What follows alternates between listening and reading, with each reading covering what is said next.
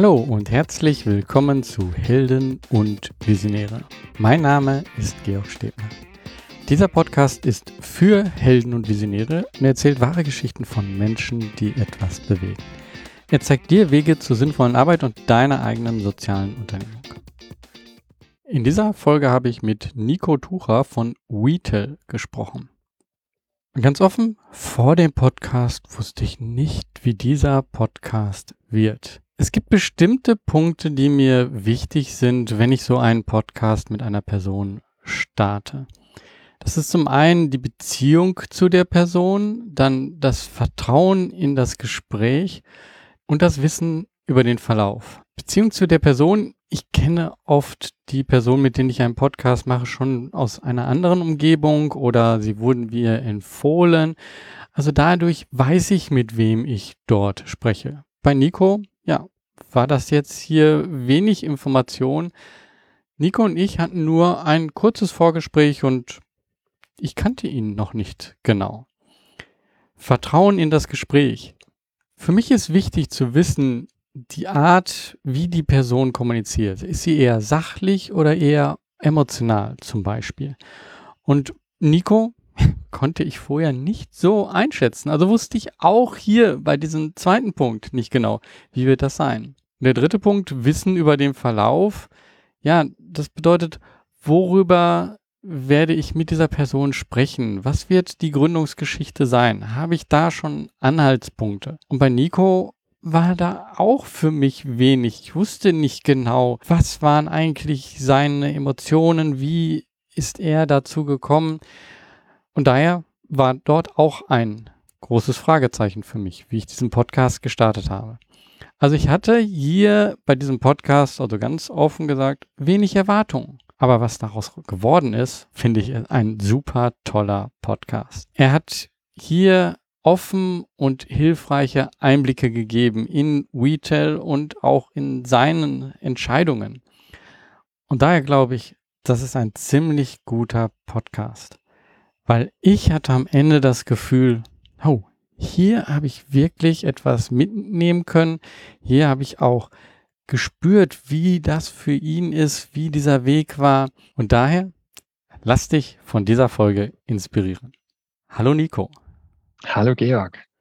Schön, dass wir beide uns hier per Zoom sprechen. Ähm, ja, wir haben uns kennengelernt über ähm, den Slack-Kanal von ähm, vom CentTV und hier dann mal kurz so eine kleine Werbeeinblendung sozusagen. Also wenn du Sozialunternehmer bist, ähm, dann solltest du dir äh, den Cent e.V., das heißt Social Entrepreneurship Netzwerk Deutschlands, anschauen. Und dieser Slack-Kanal ist auch immer wieder ganz schön, um sich auszutauschen. Ähm, und wir haben uns dort so kennengelernt.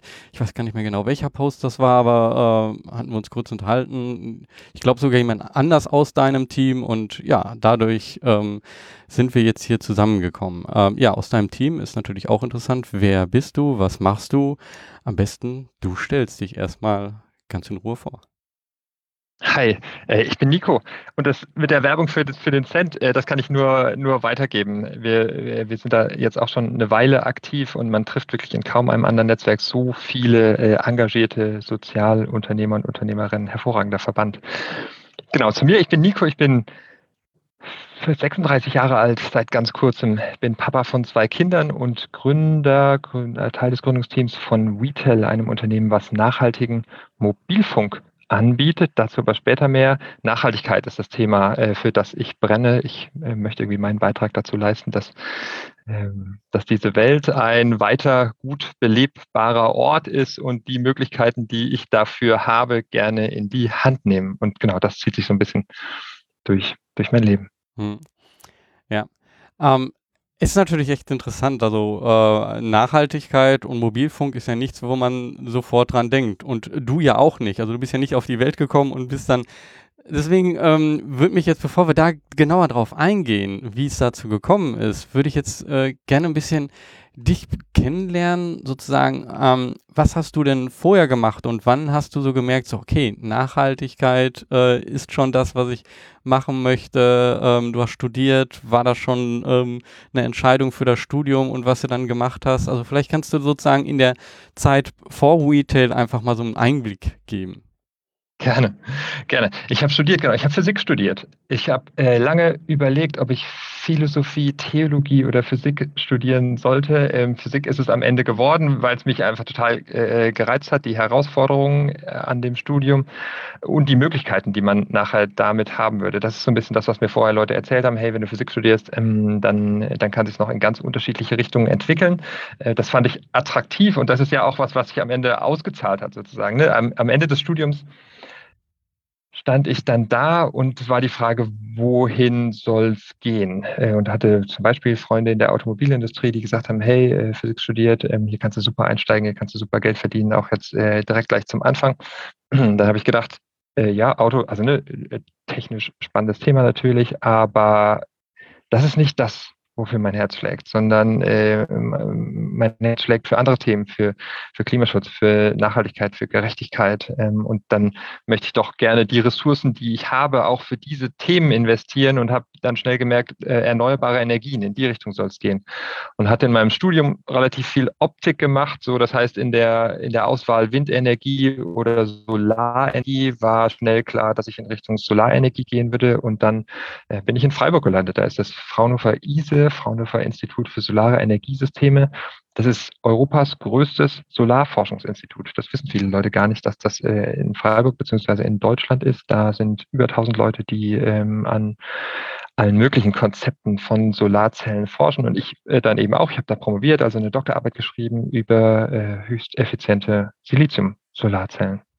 Genau, das ist das, was ich vorher gemacht habe. Und irgendwann kam dann ein Punkt, ne, die Doktorarbeit geschrieben und einen Postdoc gemacht und dann habe ich mir die Frage gestellt, äh, ist, ist das jetzt der Ort, wo ich am meisten machen kann gegen den, ich sage mal salopp, gegen den Klimawandel. Ne? Also wo, wo für mich der Hebel am größten ist, ähm, die Welt zu verändern.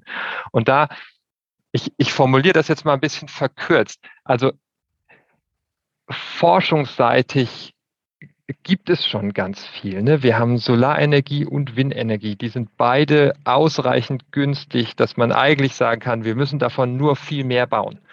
Nur natürlich in Anführungsstrichen. Das ist eine ganz schöne Herkulesaufgabe, das kriegen wir momentan alle mit. Aber die, die Konzepte sind da. Ne? Wir, wir, wir haben es eigentlich in der Tasche, dass wir sagen, wir stellen um auf 100 Prozent erneuerbare Energien. Speicher noch. Also ne, da, ähm, da ist vielleicht noch das größte Thema, aber im Bereich Solar und Wind gibt es eigentlich ausreichend. Man kann das immer noch besser machen, völlig klar.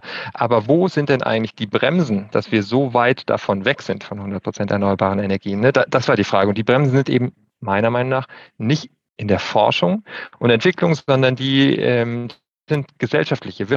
Fehlt der Wille, die Überzeugung, vielleicht das Wissen, ähm, dass das jetzt dran ist ne? ähm, und dass man sich auf den Weg noch viel stärker begeben muss, als das bisher vielleicht der Fall ist. Genau, und mit dem, mit diesem Gedanken habe ich dann damals ein paar Leute angeschrieben, ähm, um uns mal zusammenzusetzen und zu überlegen, was können wir denn da machen? Sind wir, die wir hier alle sind äh, und uns dem Thema verbunden fühlen an den richtigen Orten oder gibt es Möglichkeiten, wie wir vielleicht noch mehr einen längeren Hebel in die Hand kriegen. Genau.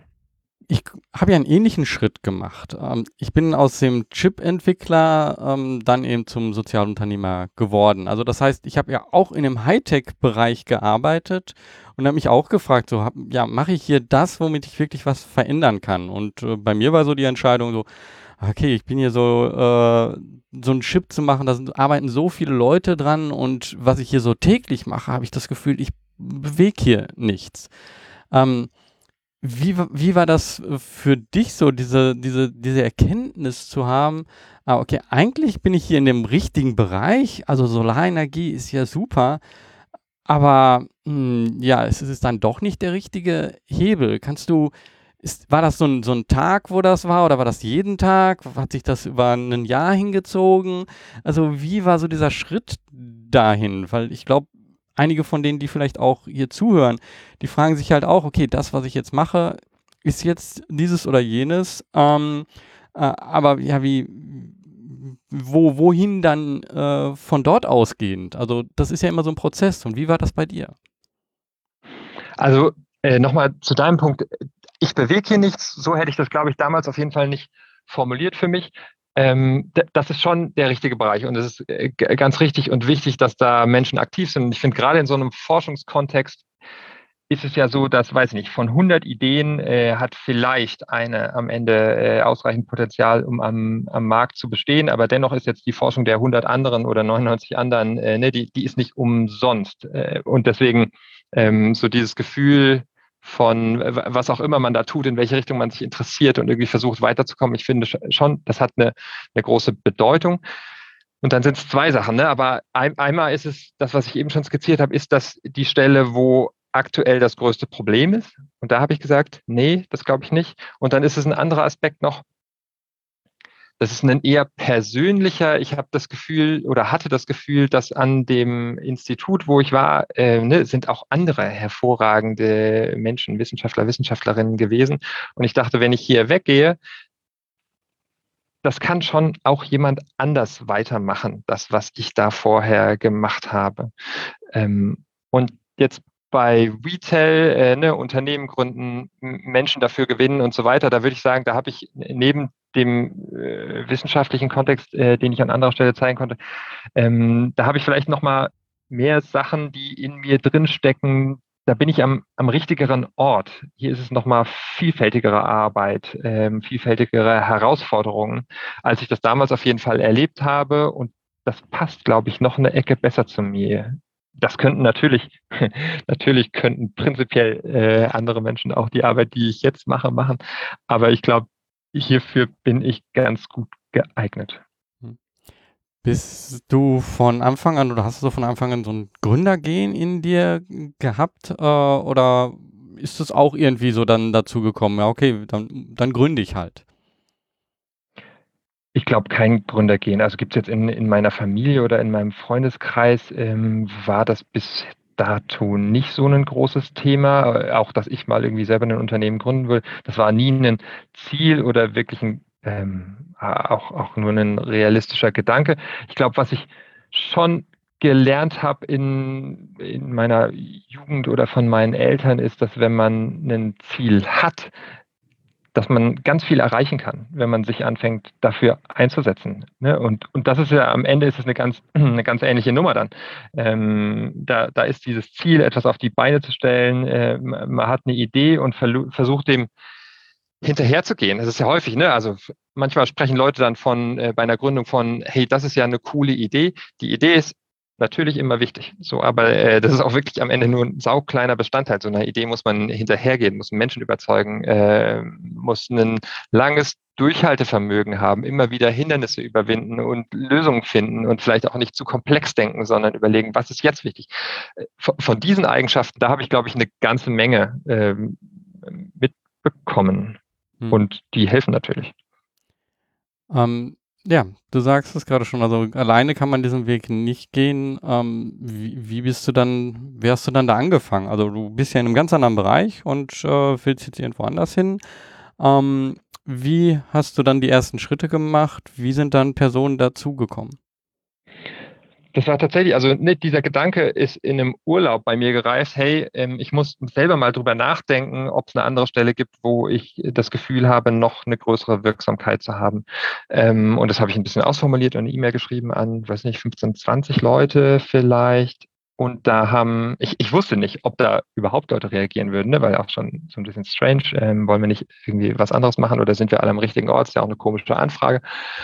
Aber da kamen total viele und sehr ernsthafte Reaktion. Und das, das war schon ein Moment, wo ich mich riesig gefreut habe. Ne? Und dann äh, kurz später saßen wir, weiß nicht, mit, mit zehn Leuten in einer Kneipe am Tisch und haben darüber diskutiert, was das denn sein könnte, in welche Richtung das denn gehen könnte. Ähm, und da war Retail noch lange nicht da. Ne? Und da war auch die Idee zum nachhaltigen Mobilfunk auch noch lange nicht da. Aber da ähm, ja, trotzdem ist das Projekt da geboren worden und es war klar, ähm, hey, hier gibt es Menschen, die äh, ein Interesse haben, auch sich auf den Weg zu machen oder überhaupt dieser Gedanke, wie können wir noch aktiver werden, das, das hat äh, Resonanz gefunden. Und das ist schon ein, ein ganz wichtiger Punkt, damals wie auch jetzt.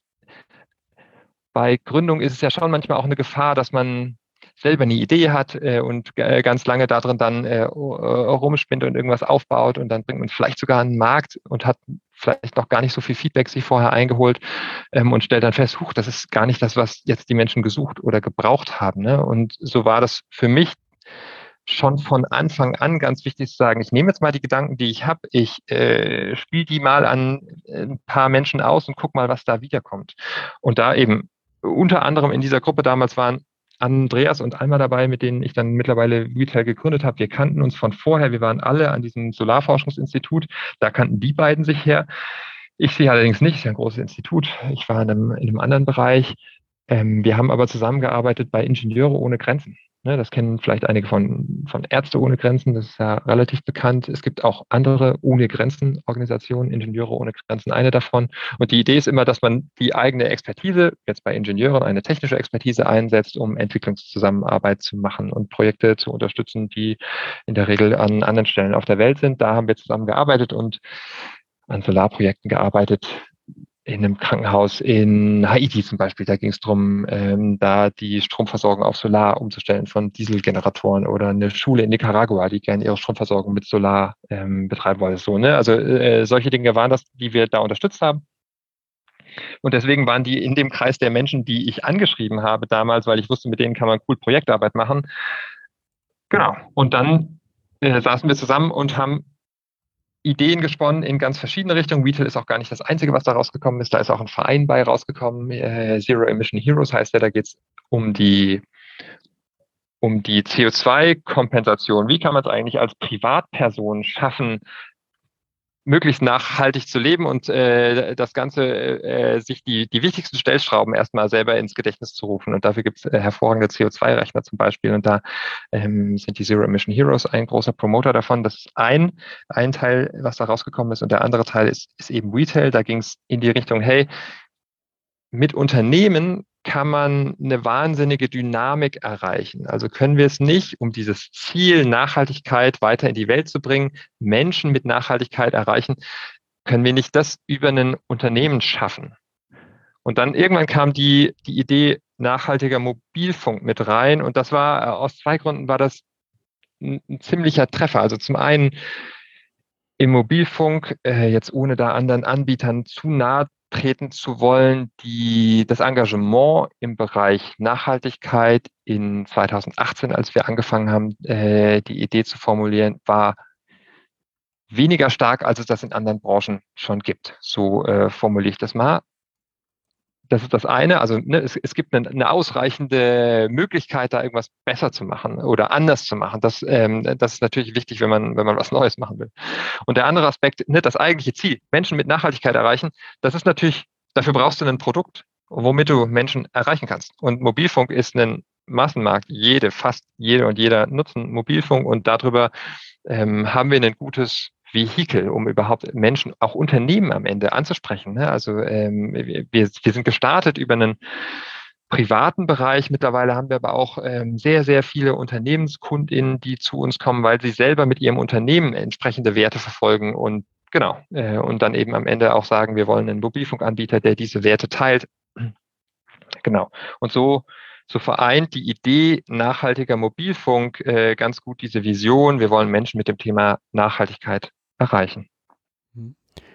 Ich finde ähm, hier unheimlich interessant, so dass du halt mit so einem Gedanken rausgegangen bist, ja, wie könnte man einen größeren Hebel machen und noch gar keine Idee. Also die ganz viele fragen sich ja, ich habe ja gar keine Idee, was soll ich da machen, wie komme ich da? Und ähm, du hast, ja, so wie ich das gerade verstanden habe, so ein bisschen auch den Mut gefasst. Und ja, ich schreibe jetzt einfach die 15 an und, äh, und ja, tausche mich dann einfach mal mit denen aus. Also finde ich super interessant, dass du diesen Weg gegangen bist, ohne eine Idee einfach erstmal oder ohne die Idee im Vordergrund zu äh, stellen. Vielleicht hat es ja auch schon Ideen, aber ohne die im Vordergrund zu stellen, einfach mal gefragt. Ähm, und dass sich dadurch etwas ergeben hat. Und wenn ich das richtig verstehe, hat es aber auch nicht bei allen 15 sozusagen gefunkt, weil ihr arbeitet ja nicht alle 15 zusammen, sondern ähm, ja, ihr seid jetzt zu dritt oder zu dritt habt ihr angefangen, wenn ich das richtig verstehe. Genau, das hat sich dann in teilweise unterschiedliche Richtungen entwickelt. Ähm, also äh, ein Teil davon eben Andi, Alma und ich, wir hatten auch Bock auf diesen, ich nenne es jetzt mal auch kommerziellen Unternehmensweg, weil wir gesagt haben, da, da lässt sich ähm, da kann eventuell eine Dynamik entstehen. Und das ist ja tatsächlich das, was wir gerade sehen. Ne? Also da entsteht eine Dynamik, die wir äh, auf anderem Wege vielleicht nicht erreicht hätten. Und natürlich, also ne, ne, ähm, nicht für alle Leute ist es dann am Ende so, dass sie ihre eigenen Jobs aufgeben und einen ganz anderen äh, Bereich äh, machen, was aber nicht heißt, dass die nicht gedanklich weiter dabei sind äh, oder uns unterstützen oder äh, ähm, äh, die Vereinsrichtung weiter unterstützen. Ne? Es, es sind, glaube ich, viele von den damals 15, die sich am ersten Abend getroffen haben, sind die meisten weiter dabei, aber eben mit ganz unterschiedlichen Formen des Engagements und vermutlich, genau, Andi, Alma und mich, bei uns hat es zu kompletten Berufswechseln geführt. Das ist bei den anderen nicht so, das ist richtig. Mhm. Also finde ich auch super interessant, dass du auch sagst, so, ähm, es, also aus eurer Sicht macht es viel mehr Sinn, ein Produkt zu haben, um halt möglichst viele zu erreichen und sie mit diesem Produkt ähm, anzusprechen. Ähm, ich glaube, das ist ja sehr hilfreich und man denkt aber meist so, ja, wir gehen genau das Problem an, aber ihr sagt ja im Endeffekt, okay, wir haben hier ein Produkt, was wir dann eben auch in diese Richtung bewegen und dadurch, dass es ein Produkt ist und ein Unternehmen ist, haben wir einen viel größeren Hebel. Ja, das ist ein total wichtiger Punkt. Und ähm, wir, wir kriegen regelmäßig die Frage, ne, unsere, also sind wir jetzt noch gar nicht so stark am Produkt gewesen, aber ne, wir bieten Mobilfunktarife an. Ähm, jetzt nur mal, um ein Beispiel an der Stelle zu nennen, es, es gibt einen Tarif mit 7 Gigabyte Datenflat, AllNet-Flat und äh, SMS-Flat, der kostet bei uns 20 Euro. Den kriegt man an anderen Stellen vielleicht auch für 15 und vielleicht in einem Angebot auch mal für 12. Ähm, und dann kommen Leute und fragen, hey, ist es nicht besser, wenn ich den Billigtarif bei irgendeinem Discounter kaufe und jeden Monat die gesparten fünf Euro an eine NGO spende? So, äh, kann man ja machen. Äh, und den Gedanken finde ich prinzipiell auch nachvollziehbar.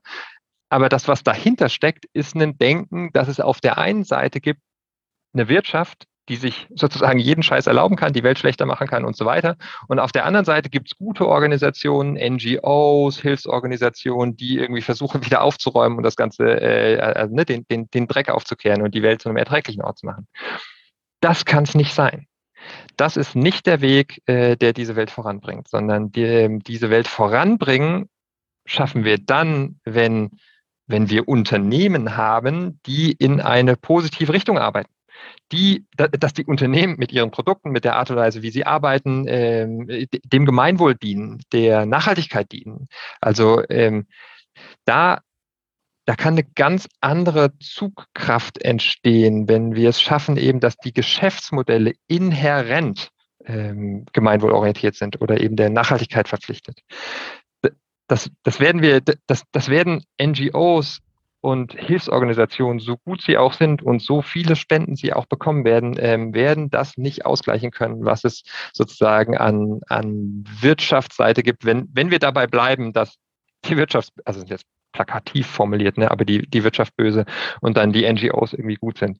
Also glaube ich, es ist genau nicht so, äh, dass es effizienter ist, wenn man den Discounter-Tarif kauft und dann die fünf Euro spendet, sondern ich glaube, am effizientesten ist es, wenn man diese Produkte und Dienstleistungen kauft, von denen man glaubt, die Unternehmen, die dahinter stecken, die vertreten meine Werte, weil diese Unternehmen werden dann größer und dann verändert sich die Wirtschaft, dann verändert sich auch Politik ähm, und dann verändert sich auch gesellschaftliches Bild. Ne? Aber wenn man, äh, wenn man ähm, äh, meint für sich quasi immer das, äh, das Billigste haben zu wollen, aber dann am Ende trotzdem, weiß ich nicht, auf, auf die Demo zu gehen und so weiter. Kann viele Gründe geben, das zu machen. Ne? Auch, auch ganz viele berechtigte Gründe, ähm, äh, das, das zu machen. Aber ich glaube, Unternehmen zu gründen, die etwas Positives in der Welt verändern, ist ein, äh, äh kann, kann ein unfassbarer Gewinn sein. Das ist genau der Weg, den wir brauchen.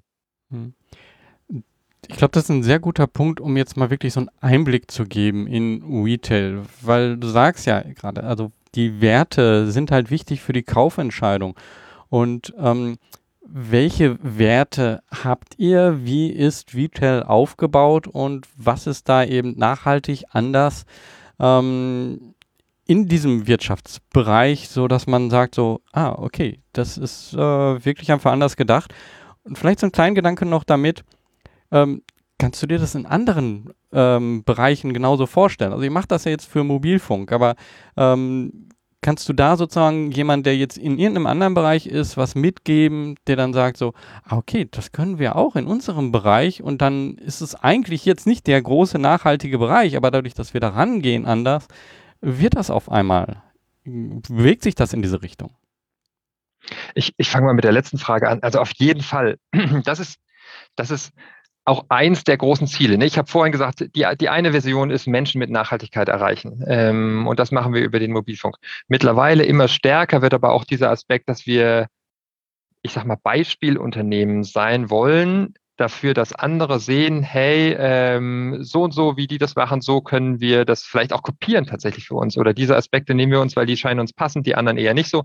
So wie wir das ja im Endeffekt auch gemacht haben. Ne? Also wir sind ja auch nicht die erste nachhaltige Dienstleistung auf der Welt äh, und auch nicht in Deutschland, sondern ähm, es gibt nachhaltige ethische Banken zum Beispiel. Ne? Die GLS Bank ist ein gutes Beispiel. Äh, auch in der Branche, wo man vielleicht hätte sagen können, ja, Banking, das ist wirklich ein Bereich, da musst du dein, äh, dein Geld musst du machen mit, weiß ich nicht, ähm, mit Streubomben und Finanzierung von Ölkonzernen und so weiter. Ähm, auch wenn das nach außen nicht so viele Leute mitkriegen, äh, aber das, da wird natürlich viel Geld gemacht. Ähm, die GLS Bank zeigt, dass es anders geht. Ne? Also es, es kann sich niemand mehr hinstellen und kann sagen, nee, im Banking, da, da kann das nicht funktionieren. Ähm, da, nur auf nachhaltige und soziale Projekte setzen, das geht nicht. Die GLS Bank zeigt, dass das anders geht. So. Und genau das wollen wir im Grunde im Mobilfunk auch sein. Ne? Und äh, da eignet sich der Mobilfunkmarkt schon auch. Ähm, die meisten Leute sind jetzt nicht so glücklich mit ihrem Mobilfunkanbieter. Und die meisten Leute können Geschichten erzählen, wo sie sagen, hey, äh, da hat mir dieses oder jenes nicht so gut gepasst oder es sind Identifikation mit dem Mobilfunkanbieter ist was, was wir auf jeden Fall sehr wenig hören. Äh, so kann man das, glaube ich, sagen. Das heißt, ganz viele Leute sind total überrascht, wenn sie hören, Nachhaltigkeit im Mobilfunk warte mal, ähm, also erstens, wie soll das gehen? Und zweitens, das habe ich jetzt überhaupt nicht erwartet. Ähm, und das ist natürlich auch was, was wir nutzen wollen. Ne? Also wenn es uns gelingt, gerade in so einer Branche wie dem Mobilfunk, wo es niemand erwartet, wo die Margen knapp sind, wo man ein Massengeschäft hat, wo ein riesen Verdrängungsmarkt ist, also eine, eine Situation, die wirklich nicht ideal ist, um ein Unternehmen zu gründen, wenn wir es hier schaffen, ein konsequent nachhaltiges Produkt am Markt zu etablieren, und da sind wir auf dem allerbesten Wege, ähm, warum dann nicht auch in anderen Branchen? Äh, ne? Also in, dem Bezug wollen wir wirklich auch beispielsweise sprechen mit ganz vielen Unternehmen, äh, auch die, die sagen, hey, ähm, diesen und jenen Aspekt, wie habt ihr das jetzt genau gemacht? Da, das ist auch wirklich einer, einer der Treiber, wo wir sagen, wir versuchen Sachen möglichst konsequent umzusetzen, äh, damit andere Menschen Mut finden zu sagen, hey, das machen wir auch. Genauso wie wir Mut gefunden haben, weil es die GLS Bank gibt, weil es Posteo gibt, die das im Mailing gemacht haben, weil es Green Planet Energy gibt, die ein total konsequenter Ökostromanbieter sind oder die Elektrizitätswerke Schönau, ähm, ne, die jeweils in ihren Branchen angefangen haben und gesagt haben, wir machen das anders. Und die alle am Anfang gesagt haben, das geht hier nicht. Ähm, und die aber alle mittlerweile eben erfolgreiche Unternehmen sind und ähm, sehr wohl deutlich ist. Ähm, das geht. Genau. Ein paar Worte nochmal zu uns. Also, ne, was, was heißt das eigentlich, nachhaltiger Mobilfunk?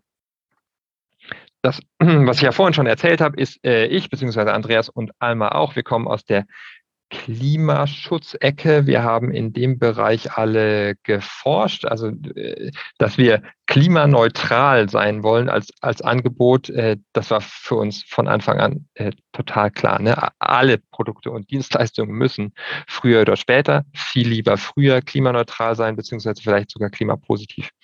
Und da ist es beim Mobilfunk, das hat sich die meisten nicht klar, äh, beziehungsweise es wird auch wenig transparent gemacht, was, äh, wo kommt da eigentlich, wo ist der Energieverbrauch, ne? also wo kommen die Emissionen her? Äh, da denken sich die meisten vielleicht, okay, ich lade das Handy zu Hause, ja, ähm, das ist auch ein Aspekt, der ist aber super klein, also da, da kann man auch Ökostrom verwenden für sich zu Hause, ähm, ist aber gar nicht an der Stelle für den Mobilfunk so relevant.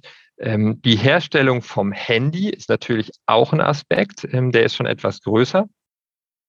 Insgesamt ist das beides aber weniger, äh, deutlich weniger als 50 Prozent. Der größte Energieverbrauch für den Mobilfunk kommt durch den Betrieb der Mobilfunkinfrastruktur, also Funkmasten, Rechenzentren, Server, alles, was im Hintergrund läuft, damit Mobilfunk überhaupt möglich ist, ähm, das braucht den meisten Strom. So, wo kommt der Strom her? Ne, das, das machen die großen Netzbetreiber und die benutzen in Teilen erneuerbare Energien ähm, und in Teilen vielleicht aber auch nicht. Und auch bei erneuerbaren Energien gibt es ja große Unterschiede. Und da haben wir gesagt, ähm, um wirklich nach außen gehen zu können und sagen zu können, wir haben hier ein klimaneutrales Produkt, ähm, machen wir zwei Sachen. Zum einen ähm, berechnen wir, wie viel Emissionen gibt es denn für dieses Produkt ähm, und kompensieren das. Kompensieren ist auch ein, ein viel diskutierter Begriff, äh, will ich jetzt hier nur, nur anteasern. Ähm, es gibt da wirklich gute Konzepte. Was wir jetzt ganz konkret machen, ist, wir, äh, wir investieren in Pflanzenkohle, da werden Pflanzenreste genommen, werden verkohlt und äh, dann zum Beispiel im Straßenbau oder ähm, auf, auf Äckern verwendet ähm, als Zugabe zu Düngemitteln und äh, ne, das heißt, es sind also CO2-Emissionen, die in den Pflanzen schon gebunden sind und dann äh, durch die Verkohlung auch wirklich auf, äh, auf viele, viele Jahre gebunden bleiben. Das ist was ganz anderes, als wenn ich jetzt irgendwo zehn Bäume pflanze und hoffe, dass sie in den nächsten 50 Jahren irgendwie CO2 einsparen. Ne? Also nur um mal da die, den Unterschied in Kompensationskonzepten auch kurz darzustellen. Das ist der eine Aspekt. Damit sind wir wirklich klimaneutral. Ne? Alle Emissionen, äh, die dieser Mobilfunk, den jemand bei uns nutzt, ähm, emittiert werden, die sind an anderer Stelle auch eingespart und damit sind wir klimaneutral. Das ist aber wirklich nur ein Teilaspekt. Es ist ja wichtig, auch nach vorne zu arbeiten und die Energiewende in Deutschland voranzutreiben. So, und dafür habe ich ja vorhin gesagt, ne, man muss es eigentlich nur machen, in Anführungsstrichen. Ähm, das heißt, wir, wir sorgen selber dafür, dass in Deutschland Solar Anlagen zugebaut werden, äh, die so viel Grünstrom produzieren, wie alle unsere Kundinnen brauchen für allen ihren Mobilfunk. Also es gibt einmal diesen Kompensationsteil und dann gibt es den Teil, wo wir wirklich Solaranlagen in Deutschland zubauen und grünen Strom ins Netz einspeisen, ähm, um dann, wir nennen das am Ende klimapositiv zu sein. Also jemand, der bei uns einen Mobilfunkvertrag abschließt, der telefoniert nicht nur klimaneutral, sondern es passieren positive Sachen fürs, fürs Klima mit, mit, der, äh, mit der Nutzung unserer Dienstleistung. Das ist in Kürze dieser Klimaschutzaspekt. Was noch dazu kommt ähm, zu, zu dem Thema Nachhaltigkeit bei uns, das Thema Datenschutz und das Thema Fairness, Transparenz. Wir haben eine Mobilfunkdienstleistung und als Mobilfunkanbieter, das wissen viele auch nicht, hat man wahnsinnig viele Daten. Ne? Wo telefonierst du, wann, mit wem, wie lange? Ähm, das sind alles Sachen, die man als Mobilfunkanbieter weiß. Als Netzbetreiber weiß man vielleicht sogar, auf welchen Websites du surfst. Ähm, das sind ja unfassbare viele Daten. Deswegen ist ein, ein hoher äh, eine hohe Wichtigkeit auf Datenschutz. Das ist uns sehr wichtig, ohne jetzt hier ins ganz große Detail zu gehen. Und dann gibt es den Bereich Fairness und Transparenz. Und da, das ist vermutlich der Bereich, wo die meisten Leute aus dem Mobilfunk was anderes gewöhnt sind. Also bei uns gibt es zum Beispiel nur monatlich kündbare Tarife aus Prinzip.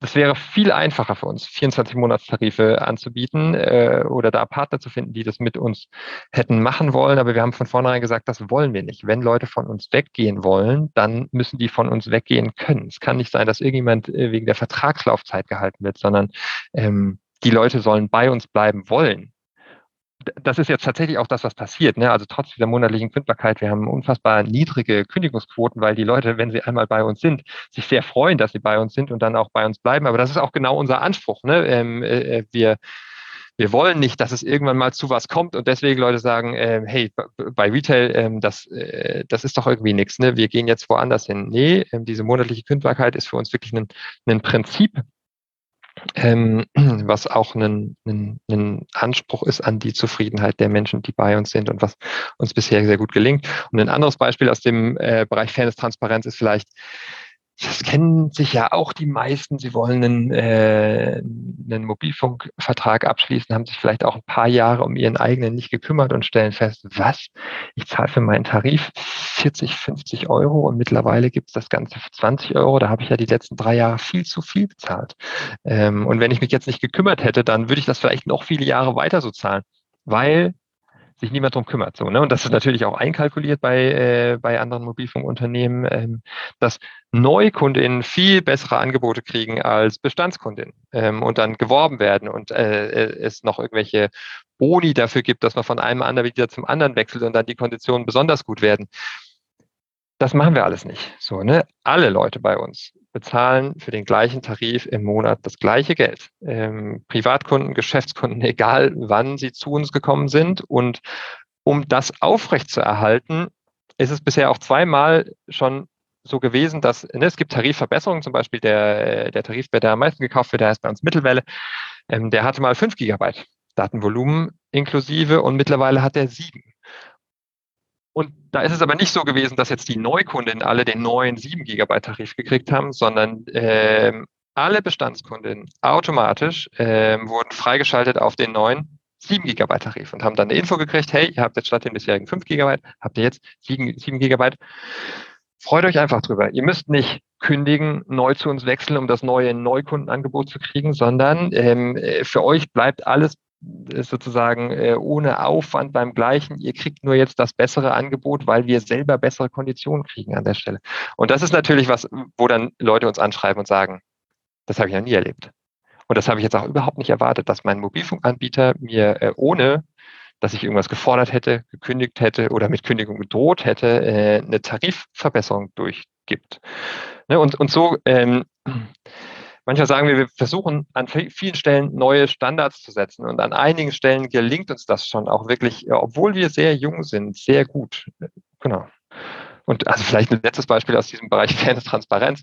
Ähm, Service ist ja im Mobilfunk ein großes Thema und das sind die meisten Leute auch jetzt nicht das allerbeste vielleicht gewohnt. Ähm, wir haben das komplette Service-Team bei uns in Freiburg am Standort in den gleichen Räumlichkeiten. Und das das hat verschiedene Konsequenzen. Die sind mittendrin im Team. Ne? Das klingt jetzt vielleicht für einige ganz normal, aber äh, das ist keineswegs ganz normal, sondern die meisten äh, Service Center sind eben äh, Call Center, die irgendwo sind. Vielleicht in Deutschland, vielleicht auch irgendwo im Ausland, ähm, wo die Leute vielleicht auch für unterschiedliche Anbieter arbeiten und je nach angerufener Nummer dann sich unterschiedlich melden. Ne? Da, das ist der Standard. So und ähm, das ist ganz anders bei uns. Die Leute sind mitten im Team die wissen, was hier passiert, die kennen sich aus. Und auch das, wir haben das vorher nicht gewusst, ob das wirklich klappen würde, äh, dass wir das durchkriegen, ne? weil es hat ja vielleicht auch einen Grund, dass andere Anbieter das anders machen. Und äh, ja, man, also wenn man äh, bis ins letzte Profit maximiert und an der Preisschraube irgendwie drücken will, dann kann man das auch anders machen. Für uns ist das ein Riesenwert, dass die Menschen hier sind, dass es keinen Sprachcomputer gibt, wenn man bei uns anruft. Und da sind tatsächlich regelmäßig Menschen überrascht, die ja sagen, huch, hier geht ja direkt jemand ans Telefon. Und im Nachhinein, huch, die wollten uns ja wirklich helfen. Und die kannten sich auch sofort aus. Das gibt's ja gar nicht. Das, das, das kannte ich ja so gar nicht. Ne? Wie, wie, es kommen so E-Mails, wo dann Leute sagen, krass, in dieser letzten E-Mail-Antwort habe ich so viel sinnvolle Informationen bekommen wie in den letzten fünf Jahren von meinem alten Anbieter nicht. Und das freut uns natürlich. Ne? Das ist Bestätigung, dass wir hier etwas anders machen können. Das, das gilt sicher nicht für alle anderen Anbieter. So, ne? ich, ich will da nicht alles über einen Kamm scheren. Ähm, und ich, da habe ich auch überhaupt nicht den Einblick, um das wirklich sagen zu können. Aber von den Reaktionen, die wir immer wieder kriegen, weiß ich, dass es viele Leute auch anders gewöhnt sind ähm, und sich dann schlichtweg darüber freuen, dass sie bei uns sind und etwas anderes erleben, nämlich, äh, ah ja, Mobilfunk von Mensch zu Mensch in, in einer Art, wie man sich dann am Ende tatsächlich mit einem Mobilfunkanbieter identifizieren kann, weil man sich denkt, so möchte ich, dass Wirtschaft funktioniert. So möchte ich, dass, äh, dass, dass mehr Unternehmen funktionieren. Und, und durch mein Sein bei Retail helfe ich, äh, also ne, ich genieße es selber, ähm, äh, diese Art Wirtschaft zu erleben und auf der anderen Seite helfe ich, dass diese Art des Wirtschaftens vorankommt. Genau, und so, das, das sind jetzt ist ein, ein Ausschnitt ähm, aus diesen Bereichen Klimaschutz, Datenschutz, Fairness, Transparenz, die für uns Nachhaltigkeit bedeuten. Das ist das, was wir meinen, wenn wir sagen nachhaltiger Mobilfunk. Und jetzt könnte man noch viel erzählen. Wir sind gemeinwohlzertifiziert zum Beispiel ähm, oder ein anderes Stichwort ist, äh, was ganz aktuell ist. Wir sind ein Purpose-Unternehmen. Wir, wir sind ins Verantwortungseigentum gegangen. Ähm, äh, das heißt zum Beispiel, dass keine privaten Gewinne mehr aus dem Unternehmen gezogen werden können und es keine externen InvestorInnen mehr geben kann, die in das Unternehmen investieren und dann da bestimmen wollen. Also es, es kann kein großer Mobilfunkanbieter mehr kommen, der uns dann äh, kauft und mit der Marke Retail irgendwelches Greenwashing betreibt. Das haben wir in der Satzung ausgeschlossen und haben da eine Stiftung mit drin, die auch ausschließt, wenn wir daran wieder irgendwas ändern wollen. Also das ist wirklich einmal für immer, vielleicht für, für alle, die sich dafür äh, mehr interessieren, ähm, googeln oder äh, neben Ecosia oder DuckDuckGo oder was auch immer und ähm, suchen mal nach dem Begriff Verantwortungseigentum oder Purpose-Unternehmen.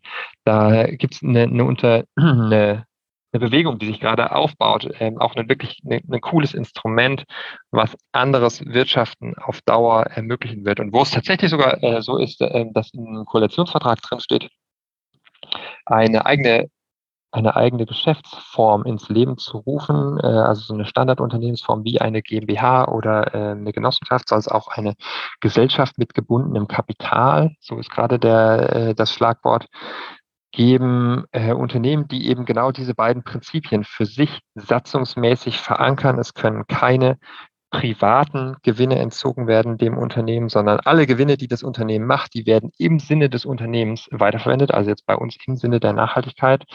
Ähm, und äh, alle Entscheidungsgewalt im Unternehmen liegt bei den Menschen, die auch wirklich im Unternehmen äh, arbeiten. Ich glaube, das sind Prinzipien, wenn die großflächig verwirklicht würden, ähm, das würde die Wirtschaftswelt in Deutschland dramatisch verändern. Und ne, jetzt sind es bisher Pionierunternehmen wie eben wir oder Ecosia zum Beispiel. Ne, das kennen vermutlich äh, die meisten, die hier zuhören. Äh, also eine nachhaltige Suchmaschine, die genau das auch gemacht hat. Ähm, und da, da kann man sich sicher sein, alles, was Ecosia an Gewinnen erwirtschaftet, und das ist einiges, ähm, das stecken sich nicht irgendwelche besitzenden Personen von Ecosia in die Tasche und freuen sich, äh, sondern das geht alles ins Unternehmen und in die Dinge, die Ecosia verwirklichen will. Bäume pflanzen, ne, an allererster Stelle, ähm, oder aber andere nachhaltige Unternehmen unterstützen, Solaranlagen bauen und so weiter. Ähm, genau. Das ist, glaube ich, auch ein, ein ganz wichtiges Konzept, was wirklich Veränderung bringen kann. Also das ist ja jetzt wirklich einen großen Einblick gegeben und äh, ja auch noch so Randthemen ähm, wie eben Purpose, Gemeinwohl orientiert und so mit reingebracht. Also super, danke. Ähm, ich habe mir jetzt schon einige Fragen noch wieder ein aufgeschrieben, aber erstmal so eine Frage, die vielleicht kurz beantworten kannst, weil ich komme so aus dem Mobilfunkbereich und ähm, wenn man da so guckt, dann weiß man halt, da gibt es halt gar nicht jetzt so viele Anbieter, wie es jetzt ähm, ja Verträge unterschiedlicher Art von unterschiedlichen Anbietern gibt, sondern wirklich Mobilfunkmasten werden ja, ich glaube in Deutschland von drei unterschiedlichen Unternehmen äh, herge, äh, also hingestellt.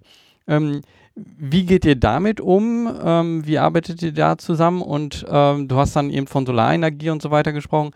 Baut ihr oder ist das ein Plan, selber solche Masten auch aufzubauen? Und äh, dann kannst du da noch mal so einen Einblick geben. Klar, ich versuche es auch kurz. Ja. Ähm, also es äh, äh, ist genau richtig, wie du sagst. Es gibt in Deutschland äh, die drei großen Netzbetreiber, Telekom, Vodafone, Telefonica. Für 5G ähm, werden es vier, ne? da wurden ähm, Lizenzen auch ähm, an ein anderes Unternehmen noch vergeben, United Internet. Aber nehmen wir erstmal die drei großen, das sind die, die alle Leute kennen, die haben eine Netzinfrastruktur in Deutschland und von all den, ich jetzt mal, Mobilfunkmarken, die man so kennt, das sind über 100, ähm, werden diese drei Netze genutzt. Ne? Wir sind im Netz, im B2-Netz nennt man das, also im Netz der Vodafone. Das heißt äh, zum Beispiel, dass alle Leute, die bei uns sind, äh, den, den, gleichen Empfang haben, sage ich jetzt mal, wie andere Leute, die auch im Vodafone-Netz unterwegs sind. Ähm, und dann gibt es dann gibt es sogenannte Service Provider, also das sind die Leute, die wirklich die Vertragsbeziehung zu den KundInnen haben. Das sind, also ne, man, man hat ja seinen Vertrag nicht immer direkt bei Telekom, Vodafone oder Telefonica. Das haben auch einige, aber darunter gibt es Service Provider, zum Beispiel ähm, Mobilcom Debitel.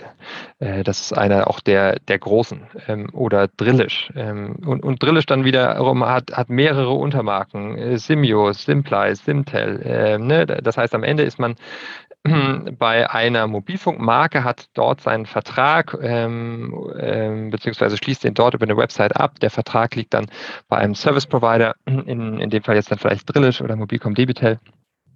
Und das Netz, was genutzt wird, ist dann das Netz von Vodafone, Telekom oder Telefonica. Genau. Und wir sind im Vodafone-Netz. Wir nutzen das Netz der äh, Vodafone und haben eine Mobilfunk-Kooperation aufgebaut mit Tele2 Deutschland. Tele2 ist vielleicht auch manchen Begriff. Ähm, da waren wir lange auf der Suche nach einem Partner, mit dem wir zusammen den Mobilfunk anbieten können, in einer Art und Weise, ähm, wie uns das auch vorschwebt. Also zum Beispiel, ähm, dass wir den Service von Anfang an selber machen können oder dass nur monatlich kündbare Tarife angeboten werden oder ähm, dass wir diesen Bereich Datenschutz weiterentwickeln wollen. Ne? Also all das funktioniert in so einer Mobilfunkpartnerschaft nur gemeinsam und da sind wir sehr, sehr froh, dass wir äh, mit Tele2 einen, einen, einen, Mobilfunkpartner gefunden haben, mit dem wir wirklich ähm, auf Augenhöhe Themen diskutieren, angehen, Veränderungen angehen können äh, und, und ganz viel von dem, was wir ähm, ja, was für uns Kern dessen ist, was wir bewegen wollen, umsetzen können.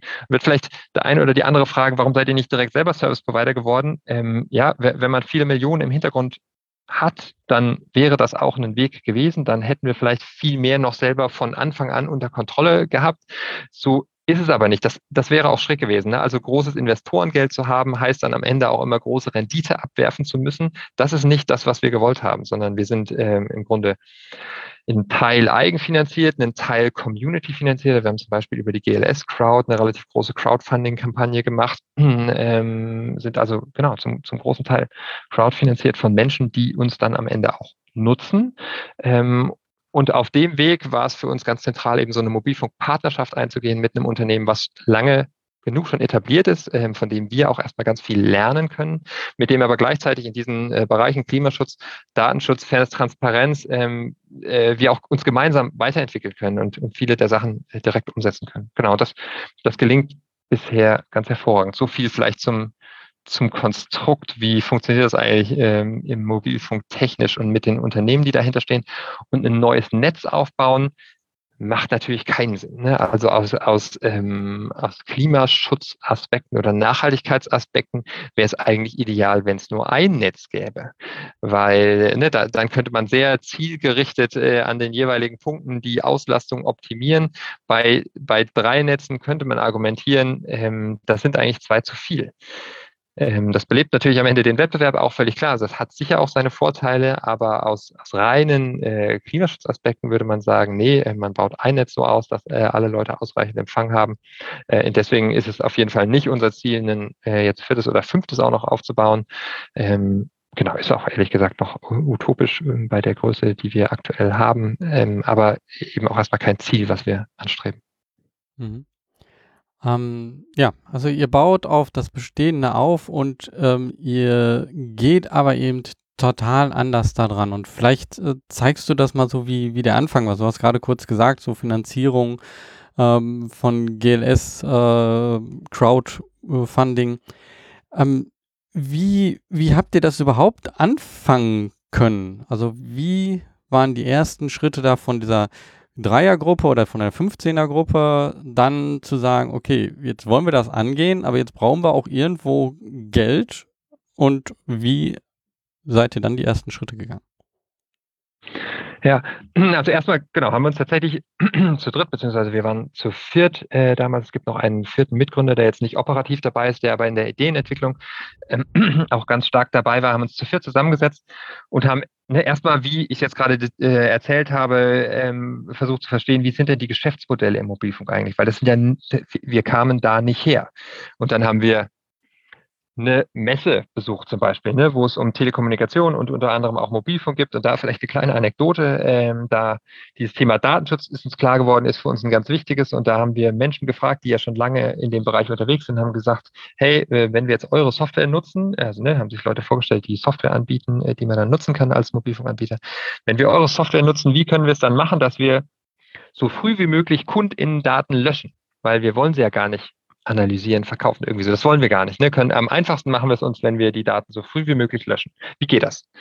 Und dann standen da wirklich Menschen, die, weiß ich, Jahrzehnte im Beruf sind und gesagt haben, boah, ähm, weiß ich jetzt auch nicht so genau, hat uns noch nie jemand so gefragt.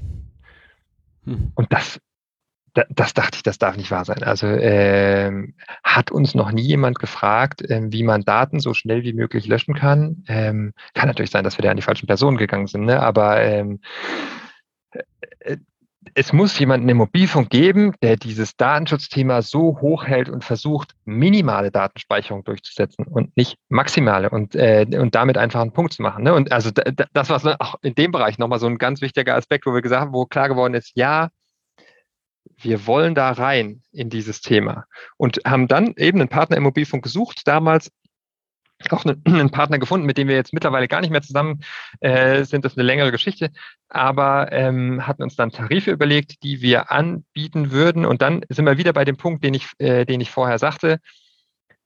Wir als Team äh, waren total davon überzeugt, dass das ankommen würde. Die Menschen, mit denen wir gesprochen haben, ähm, Prinzipiell auch, aber äh, eben, wenn man sich mit Unternehmen und Unternehmensgründungen auskennt, dann weiß man, äh, nur weil man selber glaubt, dass das eine gute Idee ist, heißt das noch lange nicht, dass das am Ende ankommt am Markt. So, also was haben wir gemacht? Wir haben eine eine Crowdfunding-Kampagne gemacht, bei der es uns aber gar nicht darum ging, eigentlich Geld einzunehmen und mit dem Geld nachher zu arbeiten, sondern es ging uns darum, einen, einen Marktexperiment zu machen im Grunde. Ne? Äh, und deswegen haben wir uns überlegt, hey, welche Tarife könnten wir anbieten? Also ähm, zum Beispiel ähm, einen, damals vor vier Jahren war das ein Mittelwelle-Tarif, der hatte drei Gigabyte und AllNet-Flat und SMS-Flat und äh, ich weiß gar nicht mehr, wie viel der kosten sollte. Und dann haben wir davon einen drei Monats, ein sechs Monats und ein zwölf Monats Paket als Gutschein angeboten. Es gab damals noch keine einzige SIM-Karte. Wir haben gesagt, erstmal, um auszuprobieren, ob das Leute kaufen würden, ähm, bieten wir Gutscheine an, die man dann einlösen kann, wenn es uns wirklich gibt. Ähm, und das Ziel war innerhalb von sechs Wochen 1000 Leute zu erreichen, die einen solchen Mobilfunkgutschein kaufen. Ähm, und das ist uns dann tatsächlich auch gelungen. Also 1200 waren es, glaube ich, am Ende, Menschen, die, obwohl es keine SIM-Karte gibt, äh, einen Gutschein kaufen, weil sie sagen, ähm, so eine Art Mobilfunk, die hätte ich gerne. Und da fände ich es wichtig, dass es die gibt. Und das war für uns natürlich ein Riesenerfolg. Ne? Also nicht nur, weil wir wussten, die Idee verfängt prinzipiell, es gibt Menschen, die genau das wollen, sondern auch wir sind in der Lage, diese Menschen zu erreichen, die das haben wollen. Das ist ja auch nochmal so ein Aspekt. Ne? Ähm, nur weil eine gute Idee ist, weil die da ist, das, das reicht noch nicht. Die, äh, die muss auch bekannt werden. Ähm, und äh, da haben wir zum Beispiel äh, mit anderen nachhaltigen Unternehmen kooperiert. Und das ist auch was, was ich wirklich allen allen Menschen, allen Gründenden ans Herz legen möchte mit anderen nachhaltigen oder sozialen Unternehmen. Geht auf die zu. In all diesen Unternehmen sitzen Menschen, die intrinsisch motiviert sind und von äh, äh und die sich freuen, wenn es Ideen gibt, wie die Welt ein Stück ins Positive vorankommen kann. Und so war das bei uns damals zum Beispiel mit Green Planet Energy. Damals hießen die noch Greenpeace Energy oder den Elektrizitätswerken Schönau. Die haben über unsere Crowdfunding-Kampagne über ihre eigenen Newsletter berichtet. Und das hätten sie nicht machen müssen. Und da, also ne, damals war, wir, wir hatten ja auch keine Gegenleistung. Also ne, bezahlt haben wir sie sowieso nicht, aber wir hätten, haben auch nicht sagen können, naja, ähm, und dafür machen wir in unserem eigenen Newsletter irgendwie Werbung für, für Greenpeace Energy. Äh, das war überhaupt nicht das Thema, sondern die haben gesagt, wir finden die Idee gut.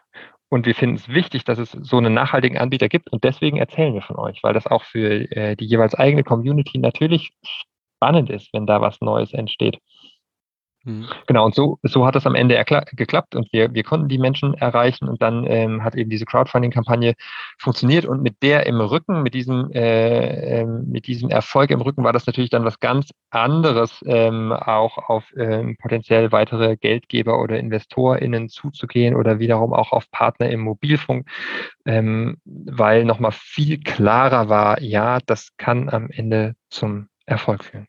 Genau, dann ähm, vielleicht um das äh, jetzt noch rund zu machen, äh, eben wir, wir mussten einmal den, den Anbieter wechseln, also den Mobilfunkpartner sind dann auch gewechselt vom Telekom-Netz, wo wir ursprünglich unterwegs waren und eben die ersten ähm, 500, 600 Testkundinnen auch hatten, sind wir ins Vodafone-Netz gewechselt und seit Sommer 2020 sind wir ähm, dort am Markt und man kann äh, eben ganz einfach über unsere Website Mobilfunktarife bestellen, auch den kriegt Unterstützung, wenn man den alten Anbieter kündigen will, äh, solche Dinge und ähm, genau, kann zu nachhaltigem Mobilfunk wechseln. Mhm.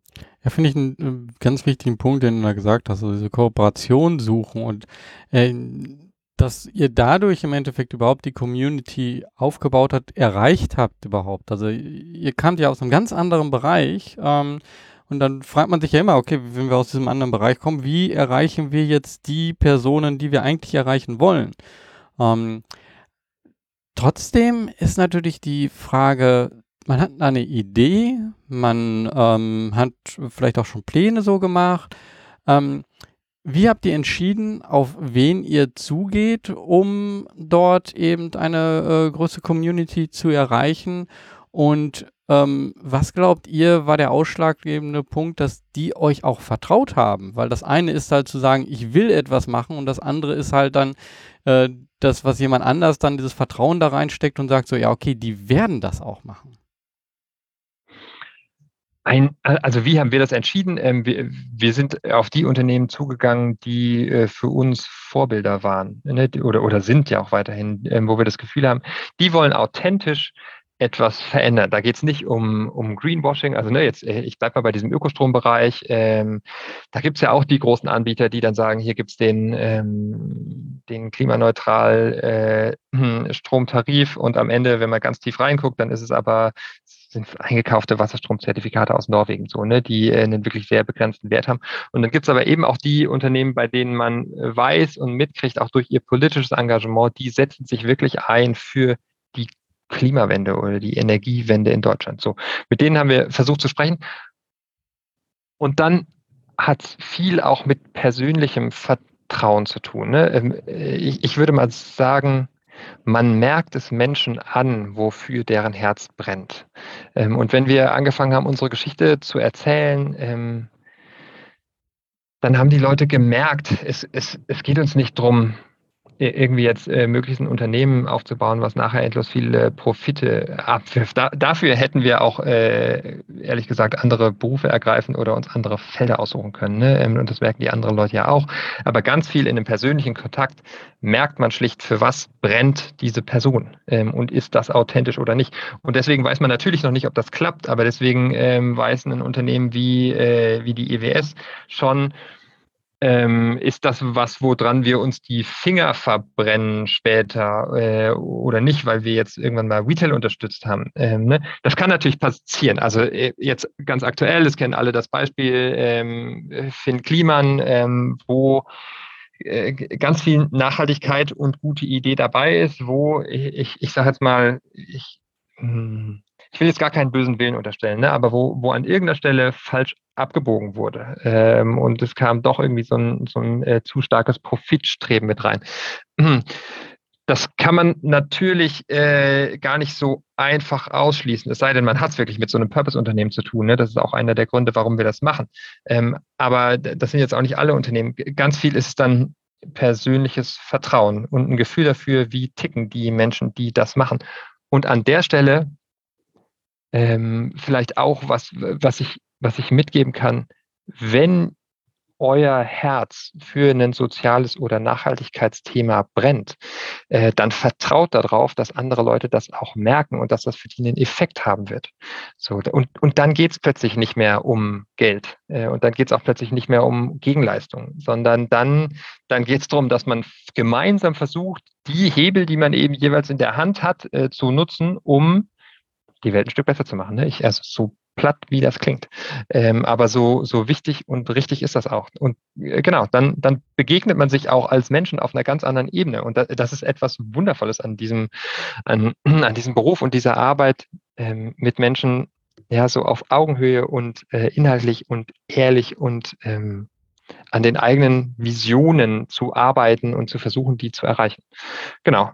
Und das, das merkt man einfach, wenn man da miteinander im Austausch ist. Und deswegen haben, glaube ich, äh, Unternehmen damals auch uns, auf uns vertraut und ähm, ich glaube bisher auch recht behalten und das nicht bereut.